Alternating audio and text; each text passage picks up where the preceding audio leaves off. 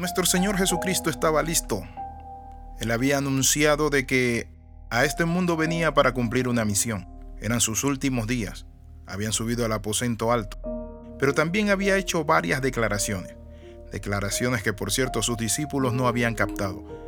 Así hoy en día hay muchas personas que no han entendido el propósito ni el plan que tuvo nuestro Señor Jesucristo de venir a esta tierra, de morir y de resucitar de los muertos. El plan de Dios que incluye la muerte y la resurrección de Jesús, que ya estaba previsto desde antes de la fundación del mundo. En Apocalipsis 13, 8 parte B dice, aquellos cuyos nombres han sido escritos en el libro de la vida, el libro del Cordero que fue sacrificado desde la creación del mundo. Y lo que quiero señalar es que nuestro Señor Jesucristo dice la Biblia que fue sacrificado desde la creación del mundo. Es decir, en la omnisciencia, la presencia de Dios.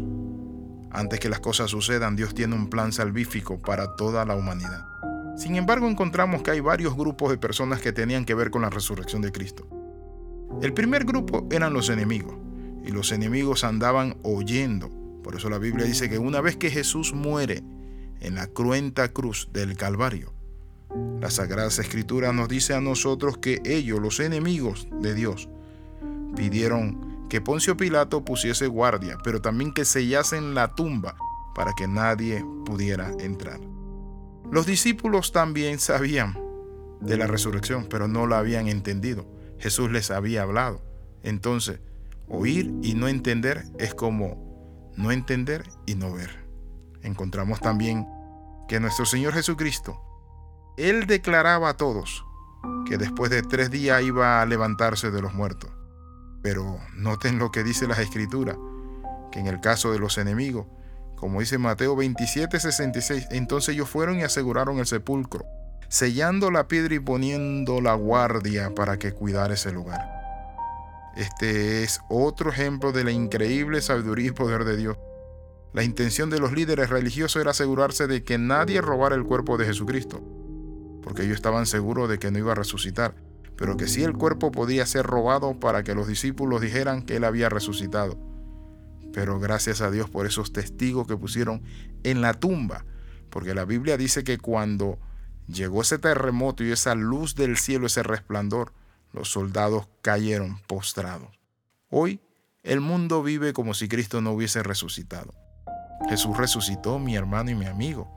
Me gozo cuando escucho un himno que dice, ya es feliz el pecador, Jesús perdón le da.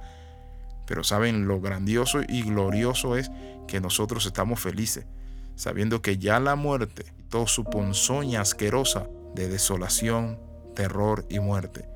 La Biblia dice que nosotros pasamos de vida a más vida, pero también de muerte a vida.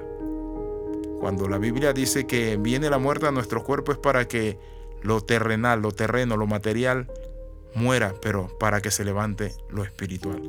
Por eso el Señor Jesús enseñó acerca de la resurrección, que si el grano de trigo no cae a tierra y muere, y no lleva fruto, dice la palabra, y no muere, queda solo y no lleva fruto. Entonces podríamos concluir diciendo algo precioso y glorioso. Lo que podemos decir es que la Biblia nos muestra a nosotros que el primer día de la semana, muy de mañana, vinieron al sepulcro, trayendo especies aromáticas que habían preparado, y algunas otras mujeres con ella, y hallaron removida la piedra del sepulcro. donde estaban los soldados? Habían huido, porque habían visto cómo Jesús se había levantado de los muertos.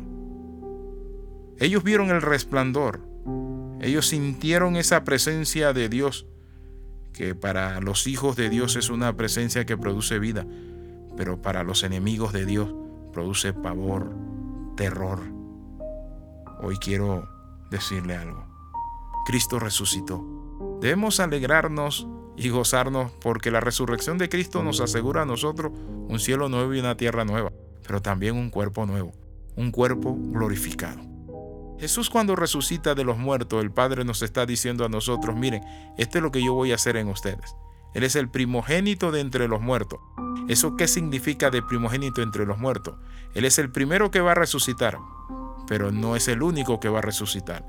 Ustedes también resucitarán. El libro de Daniel dice que muchos serán despertados del polvo de la tierra. El apóstol Pablo le dice a los tesalonicenses que nosotros seremos transformados en un abrir y cerrar de ojo al final de la trompeta de Dios y que los muertos en Cristo resucitaríamos primero. No se goce y alegre usted en esta gran noticia. Quiero invitarle a orar. Padre, en el nombre de Jesús te damos gracias por esa resurrección gloriosa. Ayúdanos a entender, oh Dios Padre, comprender y creer que vamos a resucitar. Padre del cielo y de la tierra, gracias por enviar a Jesucristo y resucitarlo de los muertos como el primogénito para que nosotros resucitemos juntamente con Él. En el nombre de Jesús oramos y damos gracias. Amén. Escriba a más 502 42 45 60 89.